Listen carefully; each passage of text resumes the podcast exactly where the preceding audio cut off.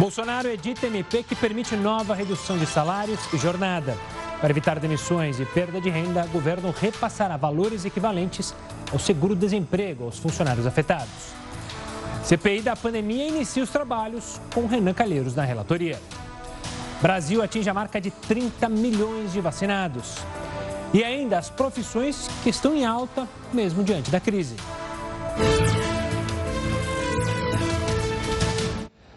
Olá, uma boa noite. Seja muito bem-vindo ao Jornal da Record News. Nós estamos também ao vivo pelo YouTube e pelo Facebook da Record News.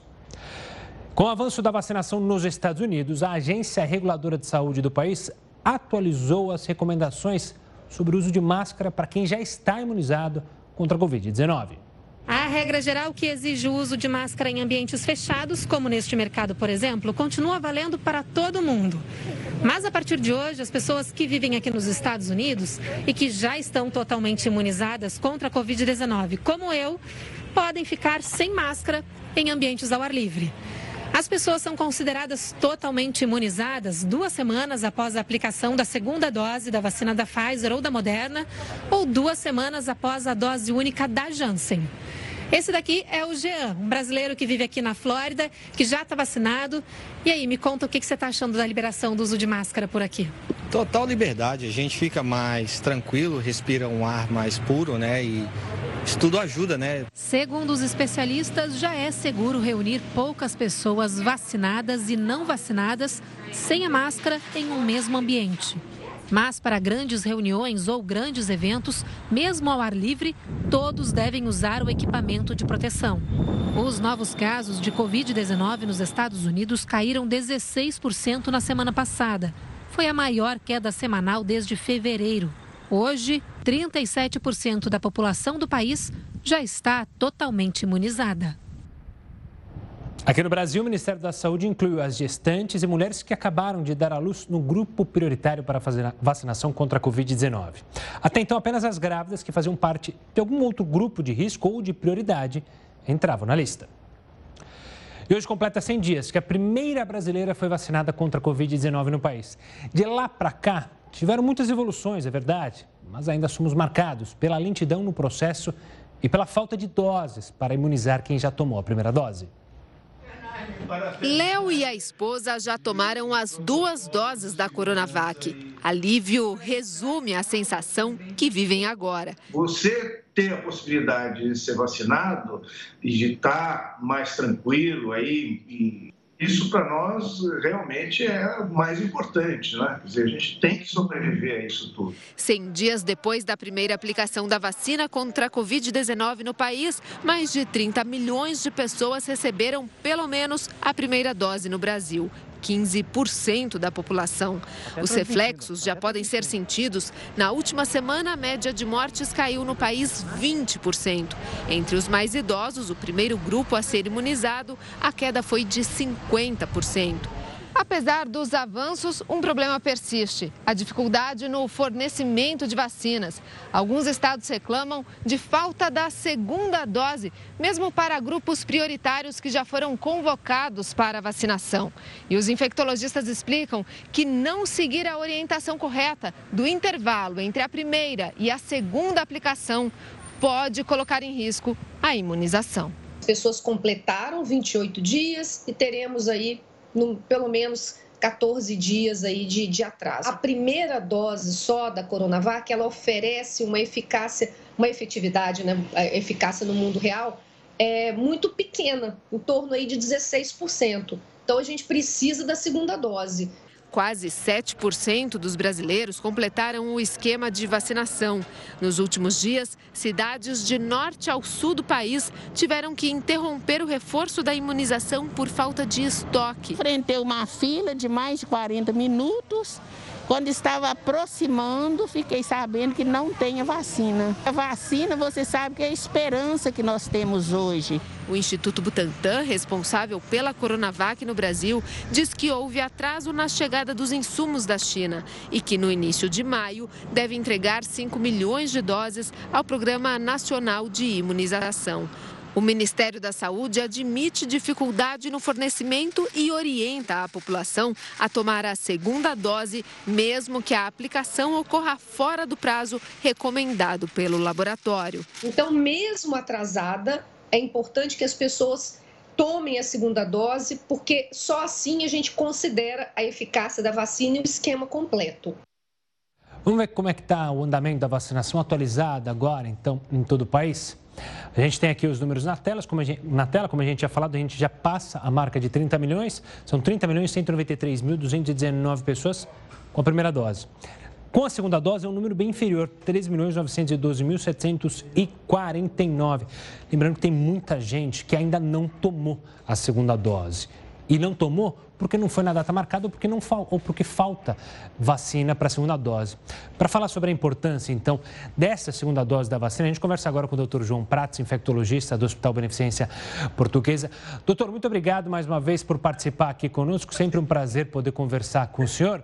É, eu já começo questionando, então, é, e dizendo, as pessoas que estão em casa e não tomaram a segunda dose por descaso, por, por exemplo, ah, não precisa, já estou com a primeira. É, qual é a importância de tomar essa segunda dose e o quão negativo pode ser ficar sem esse reforço? Boa noite, Tavo. Boa noite a todos os nossos espectadores. É, é um problema muito sério, então você não pode ficar sem a segunda dose. A gente sabe que, especialmente para a Coronavac, essa segunda dose é essencial. A proteção já não é para ficar doente né, 100%, é menos, 60%, alguma coisa assim. E a redução de casos graves, sim, perto de 100%, mas para quem tomou as duas doses. Então, se você não toma uma segunda dose porque você deixou de ir, você está minimizando a sua proteção, então está diminuindo mais essa proteção, correndo o risco de, da vacina não te proteger. E a gente vê muitos casos com pessoas que já tomaram a primeira e não tomaram a segunda, é uma coisa até que frequente no hospital. A gente vê casos graves nas pessoas que não tomaram a segunda dose. Isso é um problema muito sério. E você continua perpetuando a transmissão da doença. Se a proteção está muito baixa, você continua pegando e transmitindo. Então, não adianta. Se a gente vacinar todo mundo com uma dose só da Coronavac, não vai ter a proteção necessária para reduzir os casos e as coisas voltarem ao normal no nosso país. A gente precisa das duas doses. É essencial que tomem as duas. E, doutor, o Ministério da Saúde até mencionou para as pessoas que não tomaram, mesmo passando o período que é recomendado pelo laboratório, devem buscar o posto de saúde e tomar a vacinação. A gente já tem estudos, é, ou já alguma publicação que fala sobre efeitos, é, se você tomar muito depois, pouco depois, ou até tomar antes do período recomendado? Tem poucos estudos ainda desse tamanho. A gente sabe que a vacina da AstraZeneca de Oxford, né, você tem um tempo longo entre as doses. Então, na primeira dose, você já tem uma proteção razoável. Isso foi bem demonstrado já. Então, tem uma boa proteção com a primeira dose, que ela dura aqueles cinco meses. Mas com a Coronavac, não. O estudo fez isso. Uma dose duas semanas, um pouco mais, ali até um mês, a segunda dose. Se passa disso, você pode sim perder um pouco de eficácia, especialmente nesse período, né? Então que você está.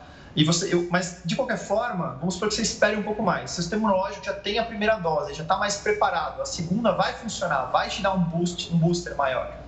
É, vai, ser, vai ser eficaz. Você vai ter uma produção muito melhor do que se você não tomar, mesmo que passe da data. Então já esse reforço ele é importante. É como a vacinação da criança às vezes atrasa a vacinação por algum motivo, porque ela ficou doente, porque ela não pôde comparecer por alguma razão, se faz o reforço da mesma forma, porque a gente sabe que isso acrescenta a proteção, isso vai ajudar a proteger, esse reforço vai ser útil, vai ser importante.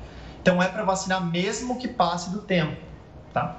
E doutor, a gente está acostumado em falar, o senhor mencionou a vacina da Oxford, a Coronavac, feita aqui pelo Instituto Butantan em São Paulo, mas a gente está em vias de receber vacinas de outros fabricantes, em especial essas que a gente já tem acordo, o governo já tem acordo, com a da Pfizer e da Moderna.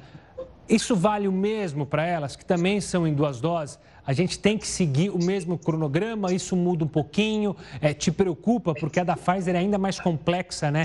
É, o armazenamento, como a gente já disse outras vezes. O que chama atenção da Pfizer são algumas coisas legais. Então, ela tem aparentemente uma proteção contra a doença, mesmo leve, maior do que as outras vacinas. Isso que permite que muitos americanos estejam saindo já sem máscara, né? A Coronavac ali 50, 60%, Oxford também para ter a doença, mesmo formas leves, né? A Pfizer chega bem mais alto, o maior estudo deles chegou a 90%, número mais alto. o que significa que para cortar a transmissão ela é muito boa, né? é mais eficaz até. Isso é bem interessante e a gente sabe que depois da primeira dose já tem uma proteção bem bacana, é o que está sendo demonstrado nos estudos também. Mas tem que tomar as duas, né? Se você, se o, a gente tem que se comprometer a uma estratégia. Se a estratégia é todo mundo tomar duas doses, que todo mundo tome duas doses. Não dá para se comprometer essa estratégia e daí você não dá a segunda dose e aí você não, não consegue vacinar as pessoas. Então, a ideia é nós vamos ter um esquema de duas doses? Vamos ter um esquema de duas doses. Então, todo mundo tem que tomar duas doses. Se a gente decidir depois, ah, não, tem muita vacina e uma dose protege bastante, como o Reino Unido fez, e isso é, tá bom, mas aí não pode ser Coronavac, tem que ser alguma das outras vacinas. Aí a gente vai ter que ouvir o que o Ministério vai falar nesse momento que a gente tem os outros produtos. Mas o resumo é, se a estratégia for duas doses, tem que tomar as duas, não importa o produto vacinal.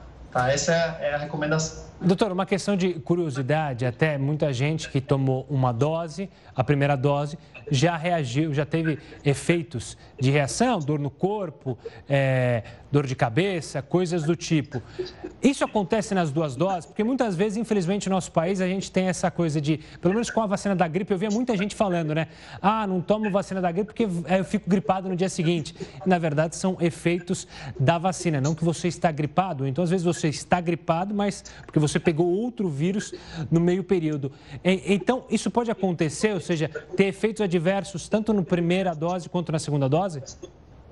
Pode. Você pode, exatamente o que você falou, ficar doente entre as doses, isso pode acontecer, infelizmente, né? E você pode ter efeitos colaterais nas duas doses. O que, que, é bom? A gente tem uma experiência com as vacinas do Brasil, da AstraZeneca e, da, e a vacina Coronavac muito grande, com um número de efeitos colaterais baixíssimo e são muito controláveis. Dor no corpo, uma febre, uma, uma dor no local da aplicação são os mais comuns, isso acontece menos de 20% em geral, não é um número muito grande.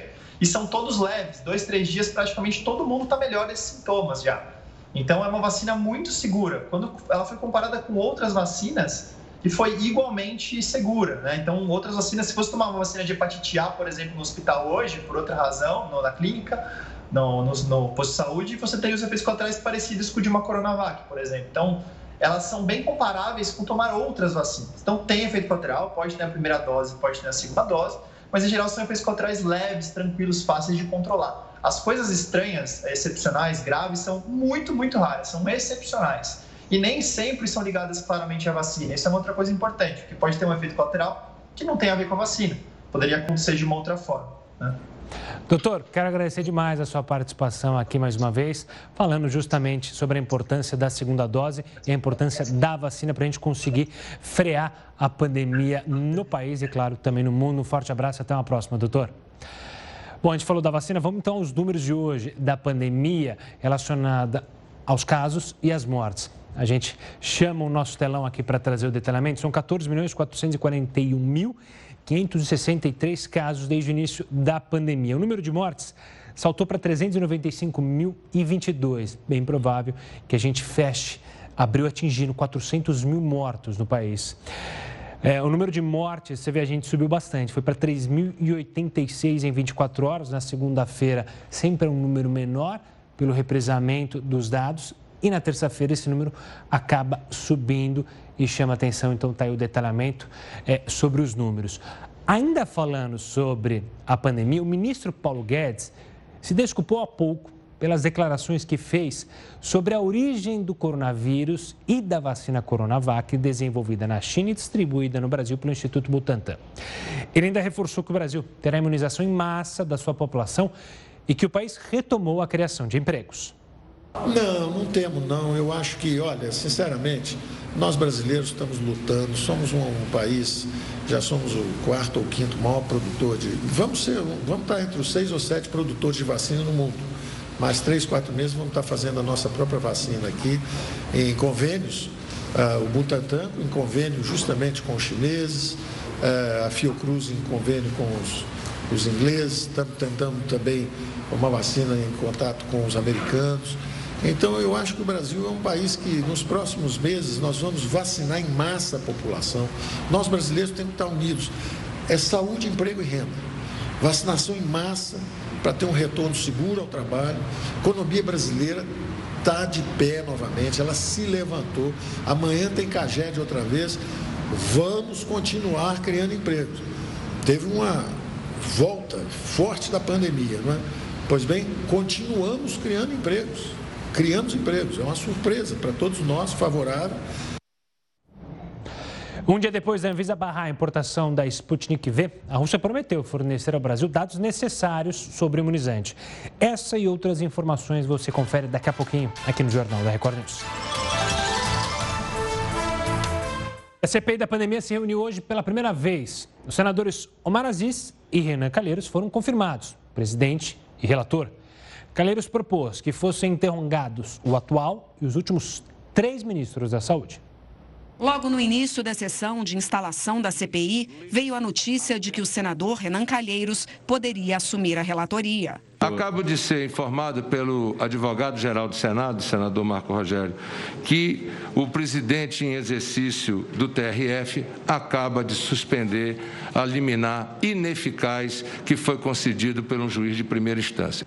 O Tribunal Regional Federal da Primeira Região cassou a decisão provisória da Justiça Federal de Brasília que impedia a indicação de Renan Calheiros à relatoria, por ele ser réu em processos no Supremo Tribunal Federal e por ele ser pai do governador de Alagoas, um potencial investigado pela CPI. Os investigadores, senhor presidente, estão submetidos à suspeição prevista nas leis processuais. O senador Renan deve ter votado a PEC da guerra. Votou? Deve ter votado. Votou ajuda para os estados e municípios? Votou. Se ele é suspeito, ele não deveria ter votado ajuda para os estados e municípios. Apesar do Palácio do Planalto ter quatro aliados dentro da CPI, o senador governista Eduardo Girão, que disputou a presidência com Omar Aziz, teve apenas três votos. A votação foi presencial e secreta. Aziz é o presidente da CPI e Randolph Rodrigues, o vice. Renan Calheiros afirmou que não vai perseguir ninguém, mas quer saber e punir quem contribuiu para a quantidade de mortos por Covid no Brasil. E sem citar nominalmente o ex-ministro Eduardo Pazuello, que é general, disse que a pasta não enfrentou corretamente a pandemia. Guerras se enfrentam com especialistas, sejam elas guerras bélicas ou guerras sanitárias. A diretriz é clara: militar nos quartéis e médicos na saúde. Quando se inverte, a morte é certa. E foi isso que, lamentavelmente, parece ter acontecido. Temos que explicar como, por que isso ocorreu. Renan Calheiros deu 24 horas para os outros senadores apresentarem sugestões para o andamento dos trabalhos, mas adiantou um documento com 11 pontos que devem servir de base para as investigações. Entre eles, ter acesso a todos os processos de contratações e compras de vacinas feitas pelo Ministério da Saúde. Também serão foco de investigação as ações do governo em relação à indicação de medicamentos sem eficácia comprovada contra a Covid, isolamento social, a aquisição de oxigênio para o Amazonas e o destino do dinheiro do governo federal que foi encaminhado aos estados e municípios. A próxima reunião da CPI será na quinta-feira para aprovar o plano de trabalho. A primeira pessoa a ser ouvida pelos senadores será o ex-ministro da Saúde, Luiz Henrique Mandetta. A CPI também quer ouvir Nelson Taixe, que comandou a pasta por apenas um mês. Mas o depoimento mais aguardado é do general Eduardo Pazuello. Marcelo Queiroga, atual ministro da Saúde, deve ser ouvido por último. Um dia depois de barrar a importação do imunizante, a Rússia diz que os contatos com a Anvisa sobre a vacina Sputnik V estão mantidos e que os documentos exigidos pela agência serão enviados. O uso da vacina russa no Brasil não foi banido, informou hoje o gerente de produtos biológicos da Anvisa. Os pedidos de autorização de importação excepcional estão em abertos, aqueles que nós não indeferimos ontem, e também a autorização de uso emergencial está aberta. Então, existe ainda a possibilidade de recebermos dados, as portas não estão fechadas. 14 estados e dois municípios já haviam pedido à agência autorização para importar a Sputnik V. A vacina russa se baseia em dois tipos de adenovírus, que em humanos causam resfriados. Segundo a Anvisa, um deles, o AD5, se recombinou e teria recuperado a capacidade de se replicar depois de aplicada a Sputnik. nós não podemos abrir mão da segurança dessas vacinas. Sob pena de nós termos eventualmente problemas após a introdução na população e criar um ambiente de descrédito em todas as vacinas, não só na Covid, mas nas vacinas do país. Em estudo publicado na Lancet, que é uma das revistas de maior prestígio científico do mundo, os fabricantes da Sputnik demonstraram que ela tem eficácia de 91,6%. O governo russo também alega que a sua vacina custa metade do preço da vacina da Pfizer, que é fabricada nos Estados Unidos. 62 países já autorizaram a aplicação da Sputnik, inclusive na vizinhança Argentina, Paraguai, Bolívia e Venezuela. Em entrevista coletiva, um porta-voz da presidência da Rússia afirmou que os contatos com a Anvisa continuarão e que os dados que faltam poderão ser fornecidos. Em nota, os fabricantes disseram que a decisão da Anvisa foi política e que esperam que ela seja modificada pelo Supremo Tribunal Federal ainda esta semana. Este epidemiologista estava convencido da eficácia da Sputnik pelo estudo publicado na revista Lancet, mas mudou de ideia depois de ouvir os argumentos da Anvisa, principalmente sobre as dificuldades para inspecionar o laboratório russo. As limitações de visitação à planta lá na Rússia. Coisa que não aconteceu, por exemplo, na Índia, os caras lá para a Covaxin, né, abriram tudo. Então, eu fiquei realmente. Eu acho que é isso mesmo, infelizmente. A empresa que pretende produzir a vacina no Brasil pode recorrer junto ao laboratório russo Gamaleya para que forneça os dados que, segundo a Anvisa, estão faltando. Nossa decisão ontem foi pesada mais nos aspectos dos dados que foram apresentados, do risco que nós observamos no que diz respeito a, a, todo o desenvolvimento, a questão do adenovírus replicante. Esses foram pontos que pesaram na decisão ontem e que levam em conta o momento que a gente vive.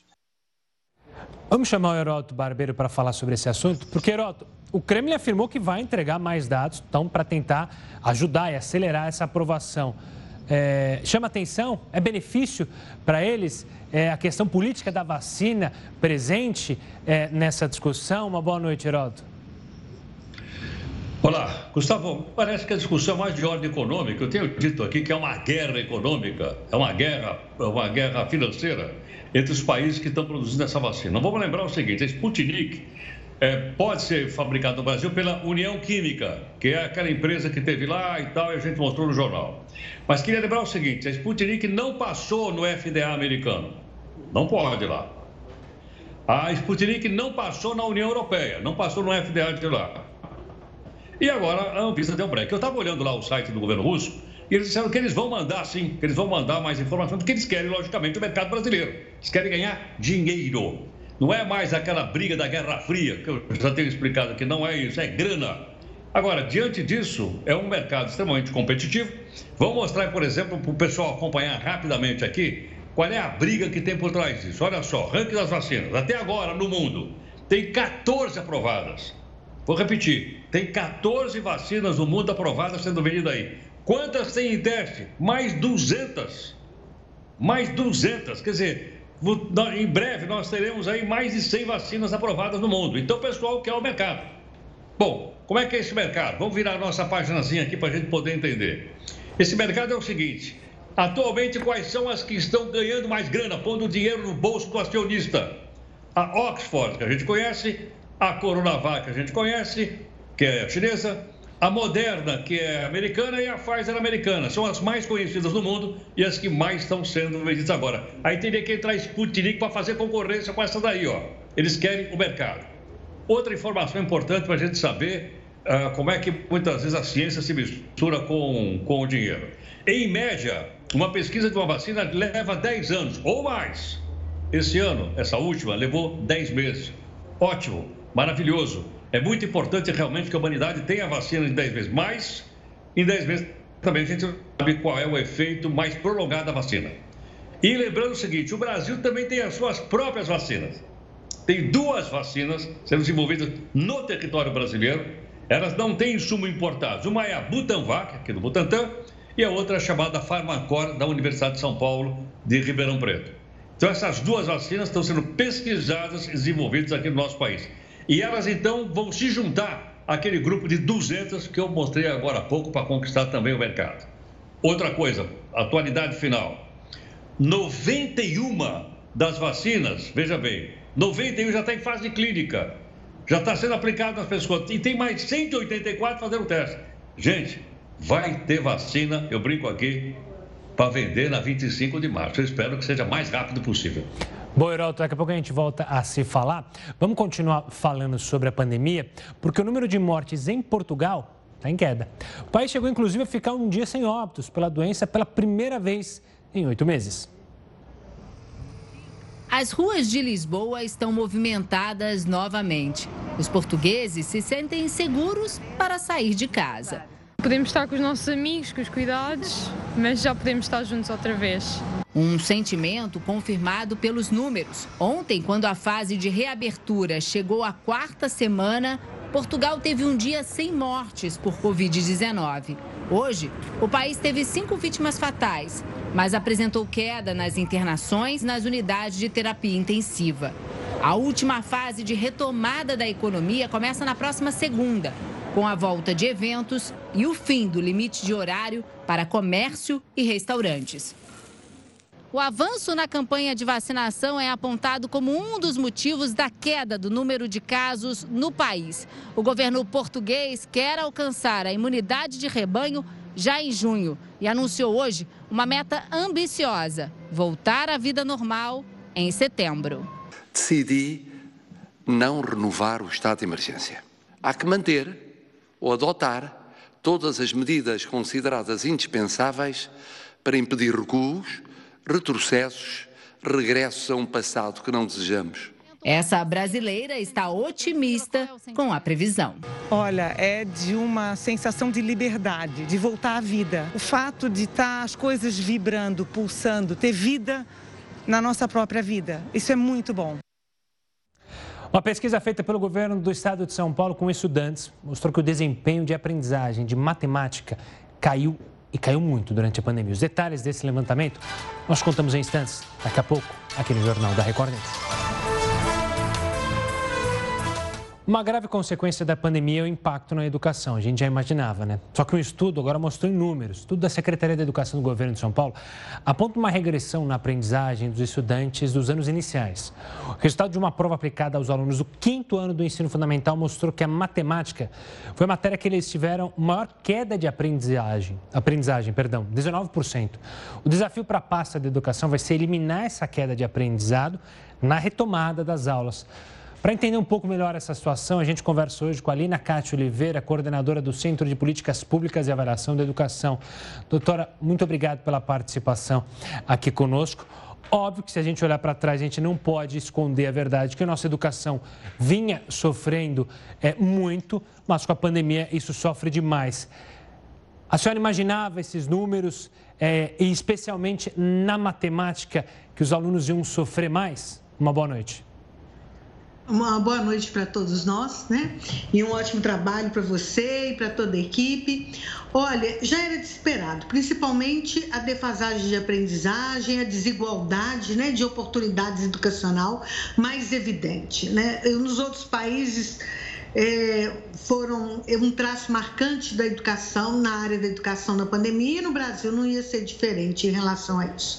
Agora vamos aos dados que me preocupam bastante em relação aos anos iniciais do ensino fundamental, principalmente na matemática. Os dados mostraram que os alunos estão chegando no quinto ano sendo um leitor iniciante, ou seja, eles desenvolveram procedimentos de leitura com é, características similares a um leitor do terceiro ano do ensino fundamental. Então, é visível a defasagem de dois anos de aprendizagem em relação a esse percurso. E automaticamente isso veio surtir um efeito muito grande no ensino da matemática. Os alunos que estão no quinto ano, que fizeram esse teste, eles precisam fazer um esforço muito grande muito grande mesmo, para conseguir atingir um patamar básico de aprendizagem. Ou seja, eles chegaram no quinto ano sabendo resolver só operações muito elementares de matemática, envolvendo adição e subtração com apoio gráfico, Gustavo. Aquela que o princípio é contagem, ele conta os elementos e consegue fazer uma continha de adição e subtração.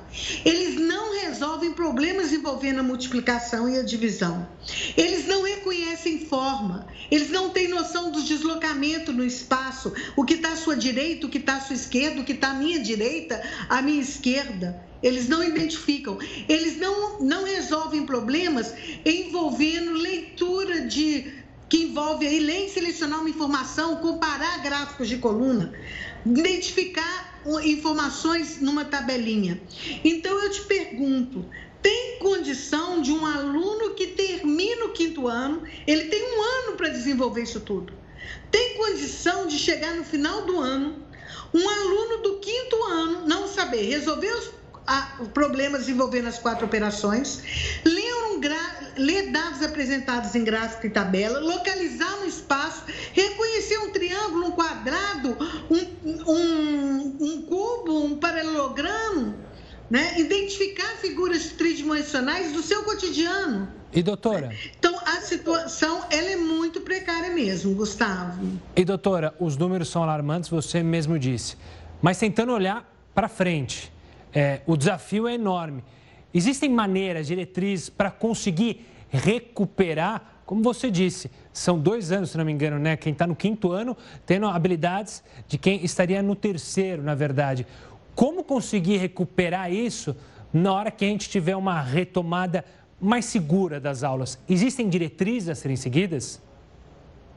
Existe sim. Eu acho que um bom caminho. Primeiro, eu acho que eu acredito na retomada da escola. Eu sei que é um desafio muito grande, mas eu acredito nos nossos professores, eu acredito na gestão escolar, no movimento da rede, na superação dessa desigualdade. Eu acredito que isso vai acontecer e vai vir uma força estranha e forte da escola, isso vai acontecer. Mas eu acho que São Paulo está num caminho muito bom eles fizeram essa avaliação diagnóstica, eles fizeram material instrucional, material de apoio e distribuíram para todas as escolas. Eles fizeram um programa de reforço escolar. Esse período que nós estamos conversando aqui não ficou solto. Pelo contrário, cada vez, cada dia mais acontecia algo na rede de São Paulo que foi um exemplo para o país todo. Então, eu acho que o ponto de partida a rede estadual de São Paulo já tem. Ele já tem um encaminhamento, ele já tem uma gestão, uma proposta de gestão curricular. Agora, ao meu ver, o que precisa fortalecer é um pacto com os municípios. É um pacto forte em torno da alfabetização a criança precisa ser alfabetizada. Se ela não for alfabetizada, ela não vai deixar de ser é, um ser individual, ser um ser social e ter condição de aprender. Né? Então, um ponto de partida importante das séries iniciais é o movimento da alfabetização. Doutora, doutora Alina Kátia, obrigado pela participação aqui conosco, analisando esses números apresentados aqui por São Paulo e tentando vislumbrar um futuro e que a gente consiga sair dessa todos unidos, tanto pais, professores, sociedade civil. Um forte abraço e até uma próxima, doutora. Olha, voltando a falar dos Estados Unidos, mais estudantes, hoje lá os americanos reduziram as restrições de viagem aos brasileiros. Então agora estudantes, pesquisadores, jornalistas brasileiros vão poder entrar no território americano. A nossa correspondente Evelyn Bastos tem as informações. Boa noite, Evelyn. Quais então são os requisitos necessários para entrar aí? Oi, Gustavo. Muito boa noite para você e para todo mundo que nos acompanha aqui na Record News. Olha, essa nova medida vale para os brasileiros que têm vistos nas categorias F1 e M1 de estudante. Os viajantes têm também que apresentar teste negativo de Covid-19 feito três dias antes do embarque. No caso dos estudantes, todos eles têm que estar matriculados em intercâmbios ou programas acadêmicos que comecem a partir de 1 de agosto deste ano. E eles podem chegar ao país até 30 dias antes do início das aulas. A exceção de interesse nacional também pode ser concedida a pessoas que tenham fins humanitários, de saúde pública, questões de segurança nacional ou jornalistas. Para quem não tem visto, a entrada segue bloqueada. Segundo a Embaixada dos Estados Unidos aí no Brasil, a retomada das entrevistas para outras categorias de visto está prevista para meados de maio, mas isso se as condições permitirem. Então, lembrando que as restrições gerais de viagem seguem valendo. Obrigado, Evelyn. Sempre um prazer tê-la aqui com a gente no Jornal da Record News. Ainda sobre os Estados Unidos, o presidente Biden vai conceder o primeiro discurso no Congresso para marcar, então, os 100 dias de mandato. O Capitólio está em alerta máximo de segurança, principalmente depois do ataque no início do ano. O edifício foi cercado com uma malha de aço preta com cerca de 2.200 soldados da Guarda Nacional ao redor do perímetro. Durante a invasão ao Capitólio, cinco pessoas morreram, incluindo um policial, além de vários feridos. Só membros do governo, juízes da Suprema Corte e funcionários do governo estão autorizados a participar do evento e amanhã também traremos mais detalhes sobre o discurso de Joe Biden. Ainda, na, ainda, no, ainda no noticiário internacional, perdão, a Bélgica proibiu a entrada de viajantes do Brasil, da Índia e da África do Sul para tentar conter a disseminação de variantes do coronavírus. A medida vale para quem chegar de avião, trem, navio ou ônibus. Mas as portas estão abertas para cidadãos e moradores da Bélgica e diplomatas. A restrição foi imposta após 20 estudantes indianos infectados por uma variante entrarem em território belga. Isso aconteceu na semana passada. Vamos falar mais uma vez com o Heródoto Barbeiro, porque o combate da violência contra a mulher cresce a cada dia. A gente tenta falar aqui no Brasil, tenta expor.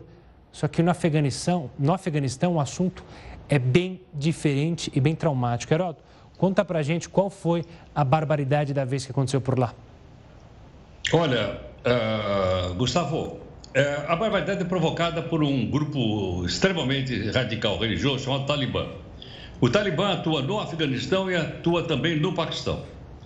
E o que foi mostrado hoje no mundo, foi publicado na imprensa europeia, eu vi inclusive o vídeo lá, é de uma mulher que recebeu 40 chibatadas numa praça pública. Cada um dos homens ia lá, pegava o chicote e dava uma chicotada nela. Por que? O que ela fez? Bom, ela foi pega falando no celular com uma outra pessoa. Por isso ela levou 40 chibatadas. Olha que, veja, nós estamos no século 21. Outra coisa, as mulheres lá, por causa da pressão do Talibã, elas são obrigadas a usar burca. Essa mulher, inclusive, estava vestida de burca lá, e apanhando 40 chibatadas, porque foi pega falando no celular, uma coisa que a gente não pode entender. Agora, para chamar a atenção do mundo todo, eu queria lembrar o seguinte: esse Talibã, um representante dele, foi aquele que deu um tiro na cabeça da Malala. Lembra disso ou não? Lembro. Lembra? É uma menina que queria ir para a escola e o Talibã acha que mulher não tem que ir para a escola. Foi um cara lá e deu um tiro na cabeça dela. Essa menina escapou por pouco, por, por pouquíssimo, foi levada para a Inglaterra, nunca mais voltou para lá, mas ela foi agraciada com o Prêmio Nobel da Paz. Ela recebeu o Prêmio Nobel da Paz pela violência que ela recebeu do Talibã. E o Talibã não se contenta só em, em, em, em praticar esse tipo de crime eles também destroem monumentos históricos. O Estado Islâmico derrubou um monte de monumentos históricos no Iraque, daqueles que estão, inclusive, estão na Bíblia. Já no caso lá do Talibã, ele mandou então derrubar montanhas onde havia monumentos históricos muito antigos que tinham representação da religião budista, que também está naquela área. Então, como você vê, nós estamos no século XXI com pessoas que, infelizmente, ainda têm a cabeça na Idade Média. Pois é, infelizmente você citou esses grupos, existem também na África, o Boko Haram também, é, que também tem a mesma atitude lá na Nigéria, de sequestrar garotas, enfim, triste, mas é um relato do que acontece ainda no mundo. Daqui a pouco a gente volta a falar, Heroto. Lembra do Ever Given? É aquele cargueiro que ficou preso no canal do Suez? A tripulação segue presa na embarcação. E sabe o que é pior? Eles podem ter que passar anos por lá. A gente vai te explicar essa história mas é depois do intervalo. Continue conosco, Jornal da Record News. Volta em instantes. Estamos de volta para falar do navio cargueiro Ever Given. Quem calhou no canal de Suez lá de 23 a 29 de março, lembra? Causando aquele bloqueio enorme na principal rota marítima comercial do mundo? A gente vai falar com o Heródoto, porque o Heródoto tem uma curiosidade para a gente, que a tripulação está lá presa na embarcação, né, Heródoto? Exatamente. O governo do, do Egito quer receber pelo, pelo prejuízo que ele tomou porque o canal ficou fechado. Como você lembrou, o congestionamento lá chegou a 370 navios. Imagine, o congestionamento de 370 carros já cria um problema. Você ex... imagina o congestionamento de 370. O ex estava é, mandando fazer a 370 volta. 370 navios. o ex estava mandando dar a volta. É um negócio gigantesco. Aí o governo lá da, da, do Egito está dizendo o seguinte, que ele quer uma indenizaçãozinha. É, primeiro, pelo, porque parou tudo lá. E segundo, porque ele gastou uma grana para poder tirar o navio e fazer o navio navegar novamente. Ele quer apenas um bilhão de dólares. Vou repetir. Ele quer apenas um bilhão de dólares. Aí, como tem uma briga entre a empresa japonesa e uma outra empresa proprietária do navio, para saber quem nenhuma das duas quer pagar, aí o que, que o governo do Egito fez? Tudo bem, então eu vou prender a tripulação. Agora é o seguinte, o que, que a tripulação né, tem a ver com isso? Não tem nada a ver com isso. Está preso ao comando todo mundo. Aliás, eu vi aqui uma notícia que eles até que estão bem e tal, estão no navio lá é, parado, etc, etc, mas eles acham que eles podem, podem ficar presos há vários anos se eles não pagarem. Agora, o um detalhe interessante é o seguinte: o detalhe é que é uma forma, então, de você pressionar para poder pagar, para pagar um bilhão, e os caras não têm culpa. E mais, sabe o que, que a autoridade que, que, que toma conta desse canal que a gente está mostrando aí? É assim, não, não, não. Pode ser o seguinte, o navio encalhou, não foi porque deu um vento e empurrou ele, não. Foi porque a tripulação não dirigiu o navio com competência. Então ela é culpada e ela tem que ficar presa aqui. Como você vê, né, a gente arruma desculpa de qualquer jeito para poder receber esse bilhão. Mas o fato é o seguinte: o fato é que está aberto o canal e para que todo mundo saiba, é a rota comercial mais importante do mundo. Só para ter uma ideia, nessa rota que nós estamos mostrando aí, Gustavo, passa por dia um milhão de barris de petróleo por dia nos navios. Um milhão por dia. São 30 milhões de barris de petróleo por mês. E 8% de toda a produção de gás natural daquela região passa por aí também. Por isso você vê que um bilhão de dólares para uma empresa desse tamanho não é uma coisa muito difícil de pagarem. Pois o problema é. é. que eles não querem botar a mão no bolso, né? Pois é, eu estava vendo também outros casos é, que a BBC, rede britânica, trazia também de pessoas que ficam anos e anos. E não é porque a tripulação, vai, vamos dizer assim, fez uma barberagem, mas porque tinha problema na documentação do navio e aí o, a empresa dona do navio e o país falaram: olha, lavam minhas mãos, abandonam o navio no porto e a tripulação tem que ficar lá. É obrigada a continuar lá por anos e anos até que se chegue uma decisão e as pessoas lá esperando que uma decisão seja tomada. Mas é o tipo de coisa que não resolve nada, porque fica prendendo é, o tripulante lá, ninguém paga nada, o tripulante não vai pagar, porque obviamente é um funcionário, e é só para inglês ver, né, Heroto? É, agora, peraí, peraí, mas não vai chamar de barbeiragem, né, meu? Isso aí mexe com a minha família. Bom, Heroto, daqui a pouco a gente se volta. Na verdade, só amanhã. Vai descansar, Heroto. Depois da barbeiragem que eu fiz com você, vai descansar. Um forte abraço, a gente se vê amanhã. Vamos falar do governo do Chile, que anunciou que vai manter as fronteiras fechadas por mais 30 dias, apesar da queda do número de casos do coronavírus. Por outro lado, autoridades anunciaram o afrouxamento das restrições na capital Santiago. Escolas e comércio vão reabrir. O número de infecções caiu 7% nas últimas duas semanas. E o Ministério Público recorreu da decisão que concedeu foro privilegiado ao prefeito do Rio de Janeiro, Eduardo Paz, nas ações a que ele responde por corrupção. A repórter Priscila Tovitch tem os detalhes. Boa noite, Priscila. Olá, boa noite, boa noite a todos. O Ministério Público Federal afirma que Eduardo Paes não tem direito ao foro privilegiado porque os supostos crimes teriam ocorrido num mandato anterior ao atual. Ele é acusado de corrupção, fraude à licitação e falsificação na concorrência para a construção do complexo esportivo de Deodoro para as Olimpíadas de 2016. O político teria favorecido a empreiteira Queiroz Galvão. O mandado em questão terminou em 2016 e Paz só voltou à prefeitura em janeiro deste ano. A decisão pelo foro especial foi tomada pelo Tribunal Regional Federal da Segunda Região e implica que o julgamento será feito por tribunais superiores, que são as segundas instâncias e não pela Justiça Comum. Nós entramos em contato com a empreiteira Queiroz Galvão, mas a empresa informou que não vai se pronunciar e Eduardo Paes também não quis comentar o assunto. Do Rio de Janeiro, Priscila Tovic para a Record News. presidente Jair Bolsonaro assinou hoje duas medidas provisórias que permitem que as empresas reduzam jornada de trabalho e salário e também adiem o recolhimento do FGTS durante o período da pandemia. A gente vai a Brasília com o repórter Alessandro Saturno, que tem mais informações. Boa noite, Alessandro. Olá, Gustavo. Boa noite para você e a todos que nos assistem. Bom, o governo basicamente ele reeditou duas medidas provisórias do ano passado. Os textos eles serão publicados no Diário Oficial de amanhã. E ficou da seguinte maneira: os contratos de trabalho eles poderão ser suspensos por até 120 dias. Uma outra medida que poderá ser adotada é a redução de jornada e de salário de até 70%. O governo vai bancar um percentual dessa redução salarial com base no valor do seguro-desemprego a que o trabalhador teria direito se fosse demitido. Também fica autorizada a antecipação de férias. Segundo o governo, essas medidas são para garantir a manutenção tanto do emprego como da renda. De Brasília, Alessandro Saturno. Obrigado, Alessandro. E olha, na contramão da crise, tem profissão que teve aumento na oferta de vagas. Essas profissões foram impulsionadas pela demanda na área da saúde e pelas vendas online. Há dois meses, a Andresa começou um trabalho novo como técnica de enfermagem numa UTI de pacientes com coronavírus.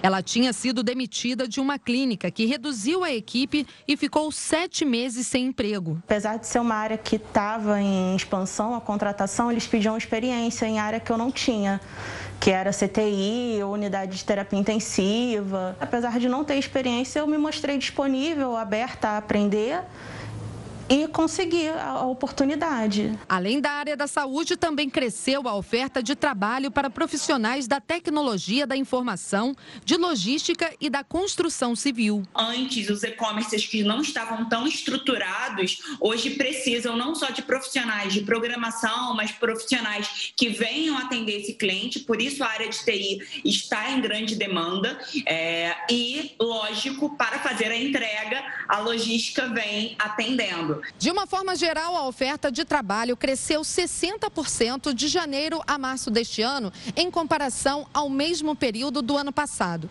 É o que aponta uma plataforma privada que reúne currículos e vagas em todo o país. Já a busca por oportunidades cresceu ainda mais, 65%. Ou seja, a procura por trabalho é maior do que o número de vagas disponíveis. Por causa da pandemia, boa parte dos processos de seleção agora é virtual. As pessoas não estão preparadas ou têm alguma insegurança com a câmera. Então, duas dicas muito importantes: se prepare, busque colocar no seu currículo é, as atualizações, né? Faça Hoje, dentro das próprias plataformas, existem vários cursos gratuitos que ajudam nesse, nessa postura e, sem dúvida nenhuma, cuidar da comunicação e ter uma interação com o vídeo. Tem que ser perseverante, tem que ser resiliente. Às vezes a gente é, ganha um não e eu aprendi que o não ele tem que ser um motivador. E o Jornal da Record News fica por aqui, mas você, como eu sempre digo, vai continuar bem informado agora com News das 10 e a Manuela Caiado. Uma ótima noite e até amanhã. Tchau, tchau.